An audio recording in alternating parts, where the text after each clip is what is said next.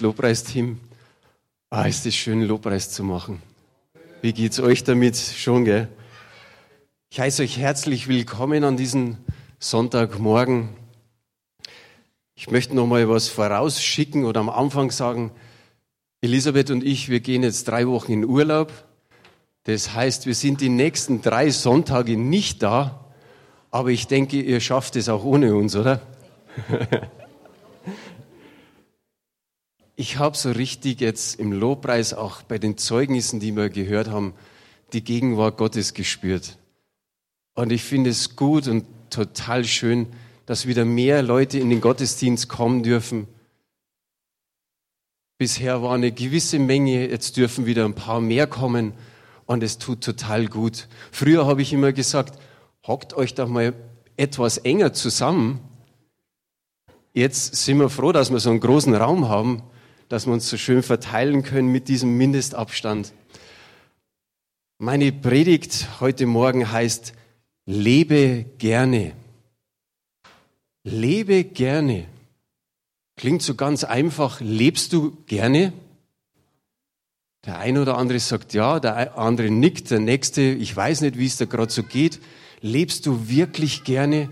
Vielleicht auch trotz all der Probleme, die du in der Vergangenheit schon gehabt hast und vielleicht auch jetzt in dieser Corona-Pandemie, fragt man sich vielleicht immer wieder mal, lebe ich wirklich gerne? Ich beginne mit einer Bibelstelle, die steht im 2. Timotheus 4, Vers 7.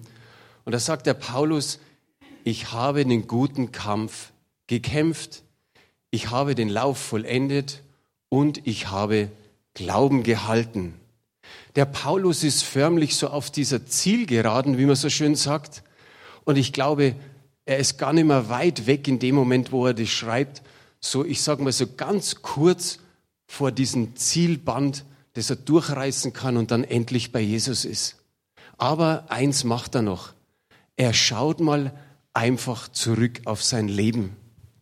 Und ich denke, er sah es nicht als selbstverständlich an, dass er durchgehalten hat, sondern er drückt am Ende dieses Verses aus, ich habe Glauben gehalten. Und welch ein Held war er, welch ein Kämpfer für das Reich Gottes. Und er konnte am Ende sagen, ich habe Glauben gehalten. In seinem ganzen Leben, denke ich, sieht man, welch eine positive Einstellung er hatte, welch eine positive Haltung und welch eine positive Ausrichtung er in seinem Leben hatte. Egal, was auf ihm zukam, ob Schlimmes war oder Gutes, wenn wir seine, äh, seine Briefe lesen, finden wir nichts, dass er irgendwie an ein Werk herangegangen wäre, wo er negativ eingestellt war. Er hat immer nach vorne geblickt und auf Jesus. Das war ihm sein Vorbild, das war ihm das Wichtigste. Und als Hausaufgabe, vielleicht für die, die sich Notizen machen, liest ihr mal 2. Korinther Kapitel 11 durch. Vielleicht eher so am Ende des Kapitels, so ab Vers 20. Wir haben es jetzt nicht auf Folie, aber ich erzähle euch mal, was ihm passiert ist. Und denk mal dabei an dein Leben. Natürlich ist das Leben von Paulus und mit deinem Leben nicht vergleichbar, aber trotzdem hör dir das mal an, was bei ihm alles so geschehen ist.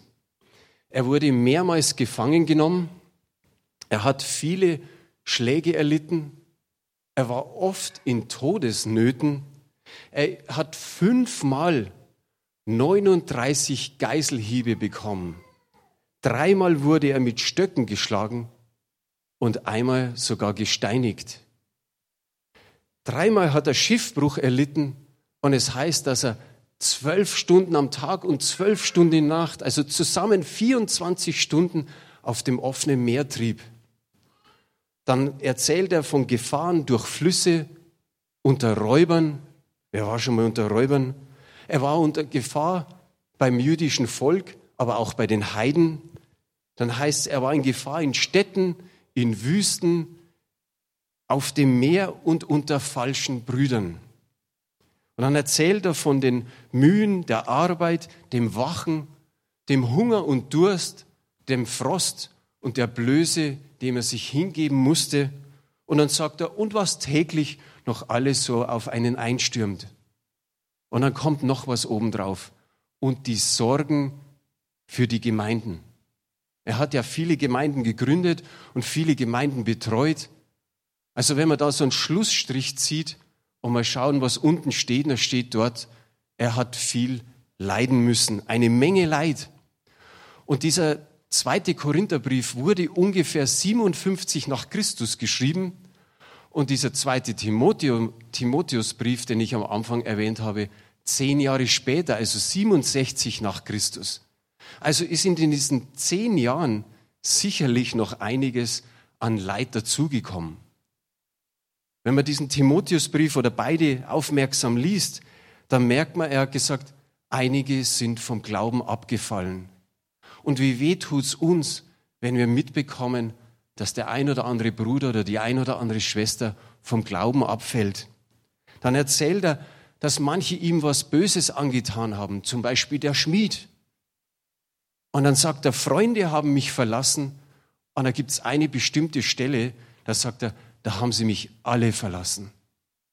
Welch ein Leben. Und wenn wir seine Gesundheit anschauen, die war auch nicht gerade die beste. Es heißt, dass ein Pfahl in seinem Fleisch war und an einer Stelle oder mehreren Stellen kann man herauslesen, dass es auch mit seinen Augen nicht gut bestellt war. Und ich denke mir, das war vor über 2000, äh, äh, vor knapp 2000 Jahren. Stellt euch das mal vor. Vor knapp 2000 Jahren hat er das alles mitmachen müssen. Da gab es kein Auto, kein Boot, kein Schiff, kein Flugzeug, kein Telefon und was gab es noch nicht? Alle technischen Möglichkeiten, die gab es damals nicht. Wisst ihr was? Wenn Paulus all diese Ressourcen gehabt hätte, hätte man heute keinen Auftrag mehr. Ich glaube, er hätte die ganze Welt evangelisiert, so wie er unterwegs war. Und ich würde sagen, wenn er hier stehen würde, wir würden alle sprichwörtlich sagen, Hut ab, lieber Paulus, vor deinem Leben, wie du das gemeistert hast, was du geschaffen hast und wie viele Menschen du zu Jesus geführt hast. Und das Interessante an dem Ganzen ist noch, Du erfährst in seinen ganzen Briefen kein einziges Mal, dass er irgendwie frustriert gewesen wäre oder enttäuscht gewesen wäre über sein Leben. Keine Bitterkeit war da. Und das ist stark, wenn man das alles erleben muss, was er erlebt hat. Und du kennst vielleicht auch Christen, ich kenne ein paar, die sagen meistens bei irgendwelchen Dingen, die nicht gut sind, Mensch, warum hat Gott das zugelassen? Kennt ihr da welche? Ich kenne ein paar, die sagen dann, ach Gott hätte doch an dieser Stelle oder an jener Stelle doch noch was machen können. Und dann hören wir was, was noch in, sonst in der Welt passiert. Ja, warum hat er da nicht eingegriffen? Ja, aber dann würde es uns ja eigentlich nur gut gehen. Dann hätte man nicht nur ein schönes Leben, sondern wahrscheinlich ein noch schöneres Leben. Aber wir sind in der Endzeit. Und da müssten wir uns aber auch fragen, dann hätte dem Paulus eigentlich nichts passieren dürfen.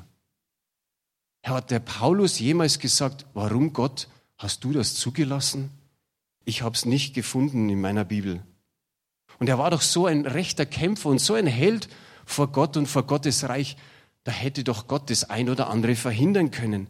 Aber nein, er hat irgendwie schon drüber hinaus gesehen und hat gewusst, okay, ich gehe durch ein Leid, aber was kommt dahinter? Dahinter kommt noch viel Gutes. Und so schauen wir uns die Bibelstelle im zweiten Korintherbrief an, Kapitel 12 ab Vers 9. Da heißt es, und er hat zu mir gesagt, meine Gnade genügt dir, denn meine Kraft kommt in der Schwachheit zur Vollendung. Sehr gerne will ich mich nun vielmehr meiner Schwachheiten rühmen, damit die Kraft Christi bei mir wohne. Deshalb habe ich Wohlgefallen an Schwachheiten, an Misshandlungen, an Nöten, an Verfolgungen, an Ängsten um Christi willen, denn wenn ich schwach bin, dann bin ich stark. Wow, was sind das für Verse? Das schreibt er kurz, nachdem er alles aufzählt, was er erleiden musste. Sehr gerne, schreibt er hier, will ich mich meiner Schwachheiten rühmen. Hast du, dich schon mal über deine Schwachheiten gerühmt? Bist zu anderen gegangen, hast, hast erzählt, wo du überall schwach bist? Wir rühmen uns eigentlich über das, was wir gut können, wo wir stark sind, wo wir schon was geleistet haben, wo wir irgendwelche besonderen Leute kennen, da rühmen wir uns.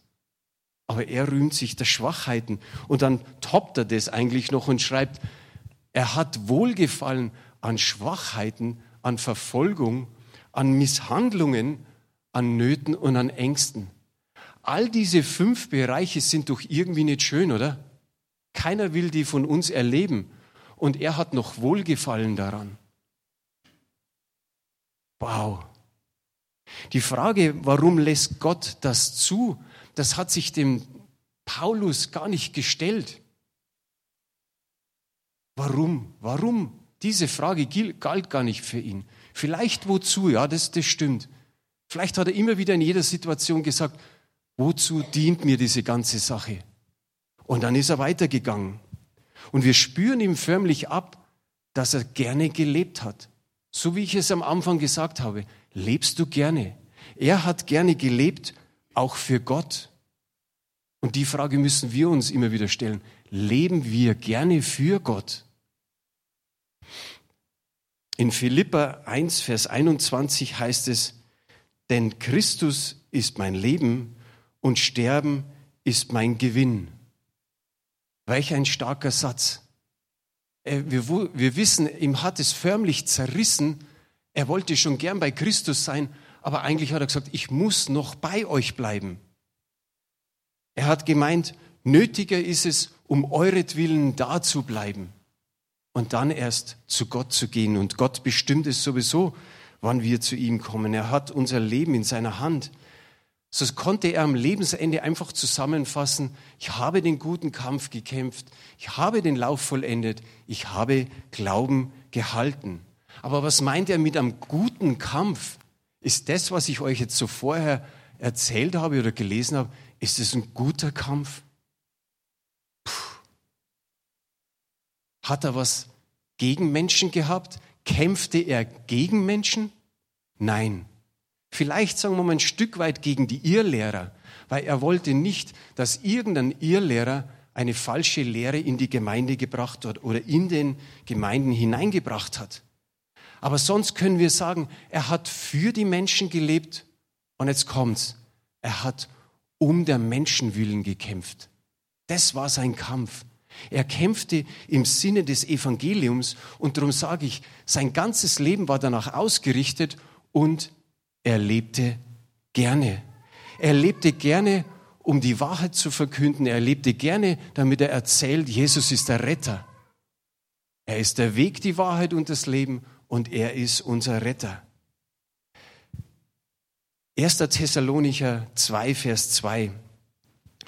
Da heißt es, sondern nachdem wir vorher gelitten hatten und misshandelt worden waren, wie ihr wisst, in Philippi wurden wir freimütig in unserem Gott, das Evangelium Gottes zu euch zu reden, unter viel Kampf. Hier haben wir wieder diesen Kampf, den guten Kampf, den er kämpft. Aber was steht oben? Sie wurden wieder misshandelt, sie haben gelitten. Wisst ihr, was das für Geschichte ist? Es ist da, wo Paulus und Silas mit den Stöcken geschlagen werden in Philippi. Da ist es, wo ich vorher sagte, dreimal wurde er mit Stöcken geschlagen. Da ist es, ist es eine Mal dabei. Sie schlugen sie mit Stöcken und dann kamen sie ins Gefängnis. Und im Gefängnis, was haben sie dann gemacht? Dann haben sie gesagt, oh Herr, jetzt geht's uns so schlecht. Du musst irgendwas tun.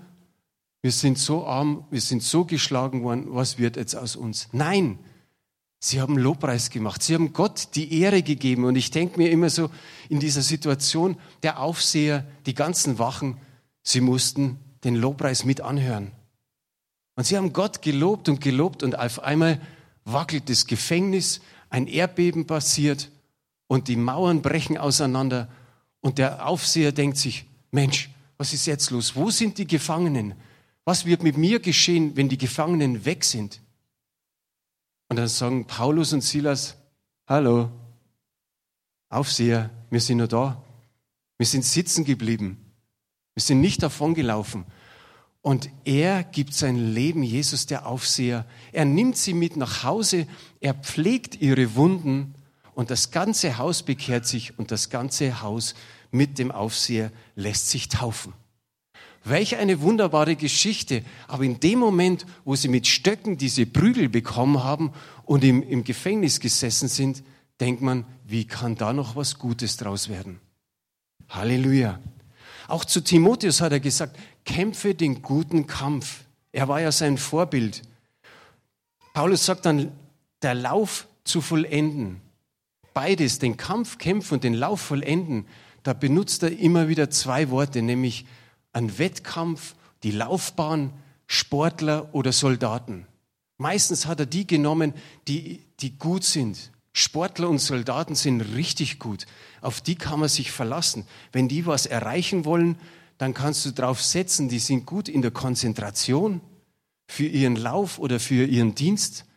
Die sind gut in der Disziplin und auch noch in der Ausdauer. Und so hat Paulus immer wieder diese, diese äh, Beispiele genannt. Er hat nicht geschwächelt, er ist nicht gestrauchelt, sondern was hat er? Er hat den Lauf vollendet und er kann sagen, mich hat niemand aufgehalten. Kleines Beispiel, ich, hab, ich schreibe ja Woche für Woche, ihr Lieben, nächsten Sonntag haben wir wieder Gottesdienst, wer kommt, wer kommt nicht. Und da gibt's eine Schwester, da antwortet der Ehemann. Der Ehemann kommt aber nicht zu uns in Gottesdienst. Aber was das Schöne ist, der Ehemann, der antwortet so nett. Ja, meine Frau kommt gerne. Ja, sicherlich wird sie nächsten Sonntag wieder da sein. Und dann hat er das echt getoppt. Und dann hat er auf einmal gesagt, meine Frau ist durch nichts aufzuhalten, wenn sie in den Gottes, Gottesdienst will. Nicht mal durch mich, hat er gesagt. Und ich habe mir gedacht, Mensch, ist das schön, dass jemand so gerne in den Gottesdienst geht und so ungefähr keiner kann mich aufhalten.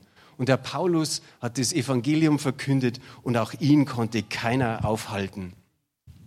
Mit dem Laufen zu den Galatern sagt er, ihr lieft so gut.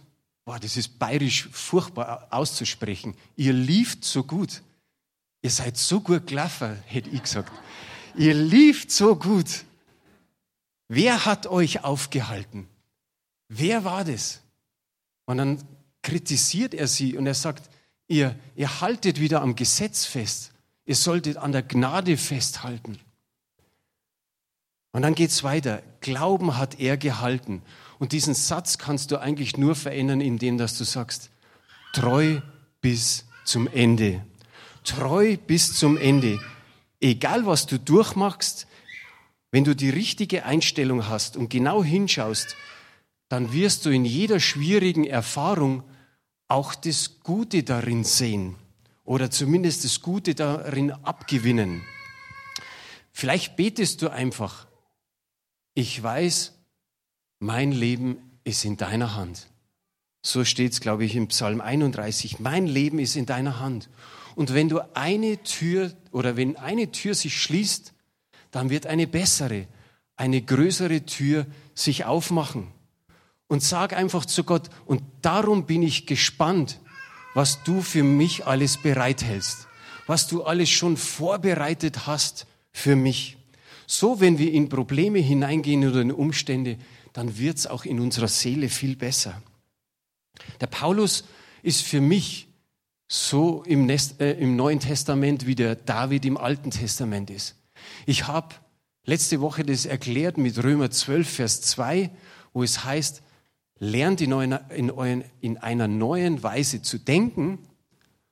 Und der David, Psalm 63, er hat nicht dieses Gejammergebet gesprochen, wo er sagt, ich mich meiner mir, Herr segne du uns vier, sondern er hat das du, dich, deiner, dir gesagt. Also er hat sich so auf Gott ausgestreckt. Und wenn ich letzte Woche noch gesagt habe, lernt von der Denkweise Davids, so lernt eigentlich von beiden, lernt von Paulus und von David, wie sie denken. Unser Denken hat eine Ähnlichkeit mit einem Getriebe von einem Auto. Da gibt es einen Vorwärtsgang, da gibt es einen Rückwärtsgang und du kannst dich entscheiden, welchen Gang du einlegst und in welche Richtung das du fährst. Aber es hat mit einer Entscheidung zu tun. In ähnlicher äh, Weise bestimmen wir unser Leben, in welche Richtung das es geht. Und wenn du dich entscheidest, auf Gott zu schauen, auf das Gute, von dem das Gute kommt und dich von der Finsternis nicht hindern lässt, dann kannst du vorangehen und deine Bestimmung erfüllen. Wenn du allerdings den Fehler machst, auf die negativen äh, Umstände zu schauen und auf deine Probleme auf äh, dich beschäftigen, dann legst du sozusagen den Rückwärtsgang ein. Und das ist das Wichtige, dass wir uns nach vorne bewegen. Wir selber entscheiden immer wieder, welche Richtung gehen wir. Der Paulus, bei dem hat sich das bewahrheitet, er sagt in Römer 8, Vers 28 und 31, wir wissen aber, dass denen, die Gott lieben, alle Dinge zum Besten dienen, denen, die nach seinem Ratschluss berufen sind. Was wollen wir nun hierzu sagen? Ist Gott für uns? Wer kann gegen uns sein? Sag mal einfach diesen Satz, ist Gott für uns? Wer kann gegen uns sein? Wie wunderbar ist es. Der Paulus strahlt hier etwas aus, nämlich eine Zuversicht und eine Sicherheit in Gott. Und die soll dir auch zugesprochen sein. Dir als Schwester, dir als Bruder. Unser Leben folgt oft den Gedanken. Du denkst was und dann tust es. Auch letzte Woche, wo der David eigentlich Angst hatte, die Gefahr gesehen hat, oh, Absalom, mein Sohn will mich umbringen. Er sah die Gefahr, er hat sich vielleicht einen Moment wirklich geängstigt, aber dann hat er angefangen, dass er diese Gedanken in eine gute Richtung gebracht hat, nämlich zu Gott. Drum kommt es, du, dich, deiner, dir. Und dann war, wurde er gerettet. Beschäftige dich nicht mit deinem Problem, sondern schau auf das Gute, das Gott dir geben möchte. Deine Probleme, vielleicht kennst du das, deine Probleme wollen dir erklären, wie groß sie sind, wie mächtig sie sind und wie unüberwindbar sie sind. Aber erklär du deinen äh, Problemen, wie groß und wie mächtig unser himmlischer Vater ist und dass für uns nichts, äh, für ihn nichts unüberwindbar ist. Wunderbar, dass ein paar Amen gesagt haben. Ein paar Beispiele zu dem, ein Bruder, er ist auch mein Freund, der ist jedes Jahr nach Afrika geflogen. Jedes Jahr. Und das wollte er auch dieses Jahr. Und dann kam dieses Problem mit Corona dazwischen. Und dann hat sich der gesagt, okay, ich ärgere mich über dieses Problem jetzt nicht, dass ich nach Afrika fliegen kann, nicht nach Afrika fliegen kann. Und in der Zeit geht er einfach mal zum Hausarzt. Und der Hausarzt sagt, oh, schnell in die Herzklinik, du bist Herzinfarkt gefährdet. Und er bekam drei Stents. Ich habe mir Gedanken gemacht, was wäre, wenn er nach Afrika geflogen wäre mit dieser ärztlichen Versorgung und wie gut wir ärztliche Versorgung hier haben. Also er hat sich nicht mit dem Problem befasst und es irgendwie erzwungen, zu schauen, nach Afrika zu kommen, sondern ich sage, Gott hat auch an dieser Stelle Gnade geschenkt. Wie wunderbar. Ein weiterer Freund und Bruder, er hatte Krebs. Er war so, ich sage mal, in der Mitte seines Lebens. Und die Ärzte sagen, du kannst heimgehen und du kannst mit deiner Familie alle Dinge klären. Testament schreiben und so weiter. Und dann gab es doch eine Möglichkeit, dass man ihn zumindest operierte. Aber dann hieß es, er braucht viele Chemos. Und er ist nach Hause gegangen, hat seine Familie geschnappt, Freunde dazu und sie haben tagtäglich Lobpreis gemacht. Und was ist passiert? Er musste keine einzige Chemo haben. Und er ist seit vielen, vielen Jahren gesund. Auch das kann passieren. So ist unser Gott und so ist ähnlich die Geschichte von Silas und von Paulus die eigentlich auch in einer Situation waren, wo sie nicht weitergekommen wären nach menschlichen Erdenken. Ich komme zum Schluss Hebräer 12, die Verse 1 bis 2. Und da heißt es, lasst uns mit Ausdauer laufen den vor uns liegenden Wettlauf, indem wir hinaufschauen auf Jesus, den Anfänger und Vollender des Glaubens, der um der vor ihm liegenden Freude willen die Schande nicht achtete und das Kreuz erduldete und sich gesetzt hat zur Rechten des Thrones Gottes. Und von dort wieder wiederkommen. Von dort wird er wiederkommen. So wie die Kleine jetzt auf mich kommt. Von dort wird er wiederkommen. Unser Erlöser, unser Gerechtigkeit. Und darum sage ich oder habe ich am Anfang gesagt, lebe gerne. Bis dahin, bis Jesus wiederkommt, lebe gerne, lebe für Gott und lebe mit ihm. Amen. Der Herr mit euch.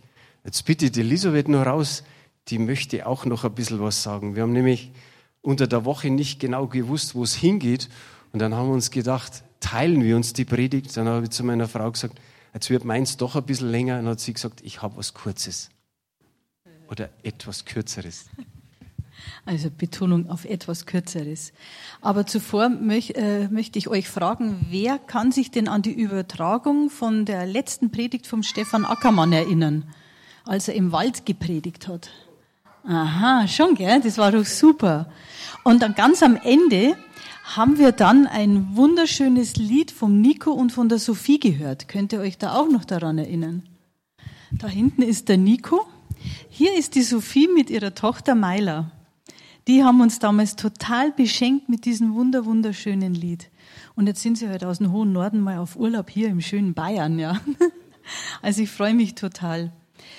Das, was ich euch weitergeben möchte, hat äh, der Titel eigentlich äh, heißt Bereite dich vor. Das sagt eigentlich schon fast alles. Vor drei Wochen habe ich so vor Gott mein Herz bewegt und ich habe echt ein bisschen geklagt, habe gesagt, Herr, ich kann es nicht mehr hören. Diese Verschwörungstheorien, diese Filme, die plötzlich jetzt alle auftauchen, ja, auch diese Endzeitpredigten, diese Propheten, wo man eins nach dem anderen zugeschickt kriegt und eins schlimmer ist als das andere. Ich habe jetzt erst vor zwei Tagen was bekommen, da hieß es, ihr habt den Propheten in München nicht angenommen und jetzt kommt das Gericht über euch und ich habe gesagt, Herr, damals, also, Herr, ich, ich, ich pack's nicht mehr, das ist echt schrecklich, das Ganze. Und da hat Gott dann zu mir ganz klar geredet und hat gesagt, ja, es ist echt gut, dass du weißt, was in der Offenbarung drinnen steht. Es ist wirklich gut, dass du informiert bist. Aber das reicht. Das reicht. Mehr musst du nicht wissen. Du musst wissen, was auf dich zukommt, was sein wird, aber beschäftige dich mit meinem Wort. Beschäftige dich mit mir und nicht mit irgendwelchen Theorien. Beschäftige dich mit mir. Und ich habe plötzlich eine, eine Freude, so eine tiefe Freude in mir bekommen, wie Gott mir dann ein Bild gezeigt hat, eben wie er als Bräutigam sich sowas von, ja, sehnt nach seiner Braut und er möchte, dass seine Braut wieder erinnert wird, dass er sich vorbereitet. So, wer ist denn verheiratet von euch? Oder war schon mal verheiratet, ja? Wie war denn das, als ihr wusstet, so, mein Hochzeitstag kommt? Wahrscheinlich schon ein halbes Jahr vorher hat man angefangen zu planen. Da war man ja völlig unterkühlt, gell? Ja, da hat man gesagt, jetzt mache ich halt das. Das ist halt notwendig. Nein, man, man war ganz hippelig. Man hat sich total gefreut. Und dann hat man angefangen, eine Liste aufzustellen, damit man ja nichts vergisst, gell? Und dann ging das an, also, ich muss mir auf alle Fälle das schönste Brautkleid überhaupt kaufen als Frau. Die Männer sind da etwas entspannter. Die sagen, na ja, mein Anzug halt. Ja, also Gott sei Dank kriegen da manche einen Berater oder eine Beraterin, damit sie dann wissen, in welcher Farbe vielleicht, damit das alles ein bisschen passt. Aber man bereitet sich vor. Frauen sind natürlich extrem dann. Die machen aus, Friseur, äh, Kosmetikerin, dass das alles passt. Und dann müssen wir uns natürlich beraten lassen, dass die Karte richtiges Design hat. Die Einladungskarte. Welche Leute lade ich ein? Also es wird immer schlimmer und schlimmer. Und dann kommt der Eheringkauf. Oh, das ist natürlich auch was. Das muss natürlich rechtzeitig bestellt werden dann hoffentlich nehme ich nicht zu bis dahin. Die Frauen sagen, nee, ich mache jetzt eine Diät. Lauter solche Dinge. Also man bereitet sich vor, man staunt. Und dann für die Frauen das Oberthema Friseur. Oh Gott, was mache ich da alles? Also welchen Stress wir da aufbauen, ist schon enorm. Und der Herr sagt uns, wir sollten uns als Braut auch vorbereiten. Jetzt, wenn wir uns aber zum Teil anschauen, dann müssen wir sagen, dass wir schon ganz schön langweilig geworden sind. Ja, manche sind tatsächlich unterkühlt und sagen, na ja, die sagen ja schon so lang, dass der kommt. Das haben wir ja schon so oft gehört. Jetzt ist er immer noch nicht da. Ja, aber der Herr sagt uns in einer wunderbaren Bibelstelle, und vielleicht kriegt ihr die per Beamer her, ich habe es vergessen euch zu sagen, und zwar Matthäus 25 von Vers 1 bis Vers 13 einmal. Da geht's um diese fünf klugen Jungfrauen und diese fünf Törichten. Ihr kennt es alles, aber ich würde es euch ganz gern dennoch vorlesen. Dann wird es mit dem Reich der Himmel sein wie mit zehn Jungfrauen, die ihre Lampen nahmen und hinausgingen, dem Bräutigam entgegen. Fünf aber von ihnen waren töricht und fünf klug. Denn die Törichten nahmen ihre Lampen und nahmen kein Öl mit sich. Die Klugen aber nahmen Öl in ihren Gefäßen samt ihren Lampen. Als aber der Bräutigam auf sie wa sich warten ließ, wurden sie alle schläfrig und schliefen ein. Um Mitternacht aber entstand ein Geschrei. Sieh, der Bräutigam geht hinaus ihm entgegen. Da standen alle Jungfrauen auf und schmückten ihre Lampen. Hm? Das war jetzt nur bis sieben genau. Die Törichten aber sprachen zu den Klugen. Gebt uns von eurem Öl, denn unsere Lampen erlöschen. Die Klugen aber antworteten und sagten, nein, damit es nicht etwa für uns und euch nicht ausreiche. Geht lieber hin zu den Verkäufern und kauft für euch selbst. Als sie aber hingingen zu kaufen, kam der Bräutigam. Und die bereit waren, gingen mit ihm hinein zur Hochzeit. Und die Tür wurde verschlossen. Später aber kommen auch die übrigen Jungfrauen und sagen, Herr, Herr, öffne uns. Er aber antwortete und sprach, Wahrlich, ich sage euch, ich kenne euch nicht. So wacht nun, denn ihr wisst weder den Tag noch die Stunde. Mich hat's ganz schön angesprochen. Wie müde sind wir geworden, wie lasch sind wir geworden. Wir wissen tatsächlich nicht den Tag noch die Stunde. Und auch die ganzen Verschwörungstheoretiker und die ganzen Propheten, sie wissen es nicht. Ja, äh, keiner weiß es. Wir wissen, im Wort drinnen steht, er wird kommen wie ein Dieb in der Nacht. Also Dieb kündigt sich nicht an, schickt uns eine Woche vorher einen Brief und sagt, ähm, liebe Frau Hasselbeck, ja, also nächste Woche am Montag um 19 Uhr läute ich an Ihrer Türe, da machen Sie mir bitte auf und dann möchte ich gern Ihre Wohnung ausräumen. Also das passiert nicht, sondern wir werden überrascht, völlig überrascht. Und so wird es auch mit unserem Herrn sein. Der Herr möchte aber, dass unsere Lampen mit Öl gefüllt sind, also unser Leben mit Öl gefüllt sind. Öl ist das Zeichen für den Heiligen Geist. Wir sollen voll des Heiligen Geistes sein. Interessant ist, in der jüdischen Tradition geht der Bräutigam zur Braut. Er holt seine Braut ab. Also mein Mann hat mich auch abgeholt. Im Jüdischen ist es so, da ist eine ganze Volksmenge dabei.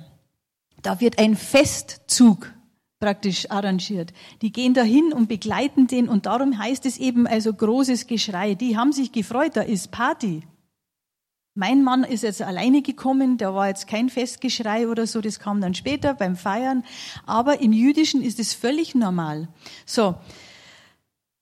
Diese zehn Jungfrauen, die sind dieser, diesem Festzug entgegengegangen. Die haben es schon gar nicht mehr erwarten können. Es war zumal, also zunächst einmal äh, der Ursprung, dass die gesagt haben, da wollen wir dabei sein, ganz, ganz dringend. Also jeder, der sich neu bekehrt, weiß, am Anfang brennt der, das gerade schön ist. Und da will ja jeder dabei sein. So, aber dann gibt's jetzt anhand dieser Geschichte doch fünf, denen die Luft ziemlich ausgegangen ist. Und fünf, die immer noch brennen. Also sie sind zumal jetzt mal dahin gegangen und wollten zu dem Bräutigam unbedingt bei dieser Party dabei sein. Jetzt kommt er nicht. Jetzt kommt er nicht in dem Zeitrahmen, wie Sie das erwartet hatten. Passiert uns auch. Manches müssen wir doch ganz lange abwarten. Wir beten und Gott antwortet nicht. Wir beten wieder, und zwar auch schon ein bisschen verschärfter, und der hört immer noch nicht. Ja, und, und so geht's weiter, bis wir dann irgendwann sagen, jetzt mag ich dann nicht mehr. Also Gott hat damit kein Problem. Wir wollen ja was von ihm. Manches Mal heißt es, Gott wartet aber schon ganz schön lang. Er ist fünf vor zwölf erst gekommen. Ja, er ist gekommen. Auf manches müssen wir lange warten, damit wir uns vorbereiten können. Das ist wirklich, wirklich wichtig. Sie wollten sich diesem Festzug anschließen, diese zehn Jungfrauen. Aber weil es so lange gedauert haben, sind sie eingeschlafen. Einfach eingeschlafen. In meiner Übersetzung dieses Neues Leben, da hieß es dann um Mitternacht. Also nicht um fünf vor zwölf, nicht um eins vor zwölf, sondern um zwölf kam dann der Bräutigam. Und dann sind sie ganz schnell aufgewacht. In der ganzen Zeit haben sie Öllampen dabei gehabt, die halt gebrannt haben. Die ganze Zeit. Und jetzt müsst ihr euch vorstellen, wir laufen ja nicht mehr mit Öllampen durchs Leben. Wir haben Taschenlampen diese richtig fetten Taschenlampen. Und dann haben wir diese Batterien von der Firma, wo dieses Häschen stundenlang klatscht. Kennt ihr, gell? Die geht nicht aus, die Batterie. Der klatscht und klatscht. Aber diese fünf klugen Jungfrauen, die haben sich gesagt, vielleicht selbst Duracell hält nicht durch, ich nehme eine Ersatzbatterie mit. Und so klug sollten wir auch sein. Ja, wir müssen auf manches warten. Aber wir sollten niemals ohne Ersatzbatterie sein. Wir sollten immer und immer wieder vor dem Herrn stehen und vorbereitet sein. Das ist ganz wichtig. Die fünf törichten Jungfrauen, die mussten dann loslaufen und sich ein neues Öl besorgen. Und ganz ehrlich, der ganze Festzug kam ein rauschendes Fest und hat die mitgenommen, die bereit waren. Und diese fünf klugen Jungfrauen, die sind mit ihrem Licht hingegangen und haben sich den Bräutigam mal erst angeschaut, ob das auch der richtige ist, ob sie auch zur richtigen Party gehen. Kennt ihr das, dass es im Wort heißt, es werden viele Christusse am Ende auftreten? Mhm. Da heißt es, hier ist einer, da ist einer. Ganz viele. Aber kennt ihr ihn? Ihr müsst, und wir alle, wir müssen unseren Heiland kennen. Wir müssen alle wissen, wer er ist. Und diese fünf klugen Jungfrauen hatten ein Licht. Sie haben das auf den Bräutigam hinleuchten lassen und gesagt, das ist er. Auf die Party können wir jetzt gehen. Da sind wir genau richtig. Die fünf Törichten hatten kein Licht mehr. Und genauso ist es mit uns. Wir müssen aufpassen, dass wir am Ende der Zeit nicht ohne Licht dastehen. Dann ist es nämlich zu spät, plötzlich sich eine Ersatzbatterie zu kaufen. Oder eben dann für eine Öllampe nochmal Öl zu holen. Weil bis man in der Nacht einen offenen Laden findet, da tut man sich doch etwas schwer. Ich möchte auf alle Fälle auf dieser Feier mit dabei sein. Und ich glaube, ihr alle, weil ich hätte euch alle gern dabei. Und dann wird es eine Party. Also wichtig ist, dass wir unseren Vater kennen müssen. Und da möchte ich euch nur noch ein paar kleine Tipps geben. Das Vaterunser ist uns von Jesus Geschenk gegeben worden. Und es ist so ein enormes Gebet. Aber ganz am Anfang heißt es doch, geheiligt werde dein Name. Gleich ganz am Anfang. Kennt ihr die Namen? Kennt ihr die Namen Gottes? Einer der Namen ist Yahweh Nissi. Der Herr ist mein Kriegsbanner. Im zweiten Mose Vers 17, äh, Kapitel 17, Vers 15 steht es. Und dann sagt Paulus im zweiten Korinther 2, Vers 14, Gott lässt uns alle Zeit in Christus triumphieren. Da kommt jetzt so äh, dieser Bogen, den wir brauchen. Warum sagt, äh, heißt es vorher, dass der Herr unser Kriegsbanner ist? Ja, weil er uns alle Zeit triumphieren lässt über Kämpfe. Unser Leben ist schön und doch haben wir immer wieder Kämpfe. Oder habt ihr keine Kämpfe, keine Probleme? Klappt alles, läuft alles? Wäre super, gell? Aber der Herr sagt zu uns, ich bin Jahwe Nissi. Ja, ich, der Gott, lässt euch alle Zeit in Christus triumphieren und ich bin euer Kriegsbanner. Ganz groß. Im Psalm 23, Vers 1 heißt es, der Herr ist mein Hirte und mir wird nichts mangeln. Also, seid ihr davon überzeugt, dass euch nichts mangelt? Amen. Bis zum nächsten Jammern. Herr, mir fehlt doch was. Herr, ich brauche. Sein Name ist Jahwe Roy. Der Herr ist mein, ja, er, er ist der, der mir sagt, mir wird nichts mangeln. Leben wir auch danach? Jahwe Rapha, 2. Mose, Kapitel 15, Vers 26. Ich bin der Herr, der dich heilt. Wir haben heute dieses tolle Zeugnis gehört. Und ich danke dir dafür ganz herzlich, dass du das weitergegeben hast. Wir sind geheilt worden durch die Wunden Jesu Christi. Wer kennt diesen Satz nicht? Wer wendet ihn an? Mhm. Nehmt das Wort. Nehmt das Wort und sagt, Herr, du bist Jahwe Rapha. Du bist es. Und nicht, oh, du Krankheit, du schreckliche Krankheit, oh. Nein, du Krankheit bist da, aber Yahweh Rapha ist auch da. Ja, mein Gott ist größer. Jeremia 23, Vers 6. Der Herr ist unsere Gerechtigkeit. Jahwe Zitkenu ist sein Name. Unsere Gerechtigkeit. Habt ihr immer Gerechtigkeit in euren Leben erfahren? Hat schon jemand mal Ungerechtigkeit erlebt?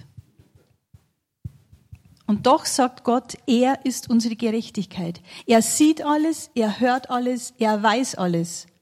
Egal wie tief es verbuddelt wird, egal wie man es anstreicht oder sonst was. Gott ist unsere Gerechtigkeit. Er sorgt für uns auch da. Der letzte Punkt, 1. Mose 22, Vers 14.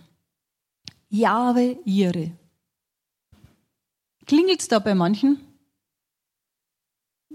Fällt da manchen ein Lied ein? Jahwe Jire, mein Versorger, meine Gnade ist genug für mich, für mich, für mich. Also ihr kennt es, es ist ein uraltes Lied. Wir singen es sogar. Aber wenn es dann soweit ist, dann kommt großes Jammern. Anstatt dass wir, wie der Franz in seiner Predigt gesagt hat, zum Problem sagen, du willst mir sagen, wie groß du bist. Jetzt sag ich dir mal, wie groß mein Gott ist. Mit dem musst du dich anlegen, nicht mit mir. Zu dem kannst du gehen. Außerdem hat Gott zu uns ganz klar gesagt, er ist unser Versorger, er ist mein Versorger.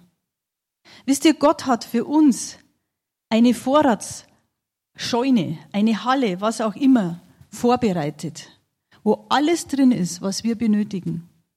Wir haben nur alle ein Problem. Wir gehen nicht hin und holen es uns ab. Wir sitzen ganz oft davor und sagen, oh Gott, ich bräuchte jetzt das und das. Und Gott sagt, ja, hol's dir halt. Anstatt dass wir hingehen und sagen, Herr, ich ehre dich, weil du gesagt hast, du bist mein Versorger, weil du gesagt hast, du bist meine Heilung so nehme ich dein Geschenk jetzt auch an. Und dass wir anfangen zu sagen, ja, Jahwe Rapha oder Jahwe Nissi, all diese Namen, die Gott eben hat, dass wir die mal hochhalten und uns auf das konzentrieren und da anfangen, unseren Heiland kennenzulernen. So könnten wir, wenn es soweit ist, mit unserer Lampe hinleuchten und genau sagen, ja, du bist es, du bist der Heiland, dich kenne ich. Aber wir kennen zum Teil nicht einmal seinen Namen. Also bereitet euch vor, bereitet euch vor. Gott möchte uns überdimensionales zeigen. Er will uns echt ermutigen. Er möchte nicht haben, dass wir da sitzen und uns arm fühlen. Er will nicht haben, dass wir da sitzen und uns nur noch mit Endzeittheorien beschäftigen. Er möchte das alles überhaupt nicht. Er will nicht haben, dass wir Angst haben. Er möchte, dass wir uns freuen. Wir sind die Braut, auf die er sich jetzt freut. Er, ja, er sagt uns, jetzt kommt diese Zeit. Aber fangt an, euch zu freuen. Stellt euch das mal vor, euer Heiland, euer Erlöser. Jetzt kommt er. Er kommt auf euch zu. Ist das nicht schön? Also ich habe mich total gefreut, als mir Gott es gezeigt hat. Und das wollte ich euch unbedingt weitergeben. Ich wünsche euch Gottes Segen.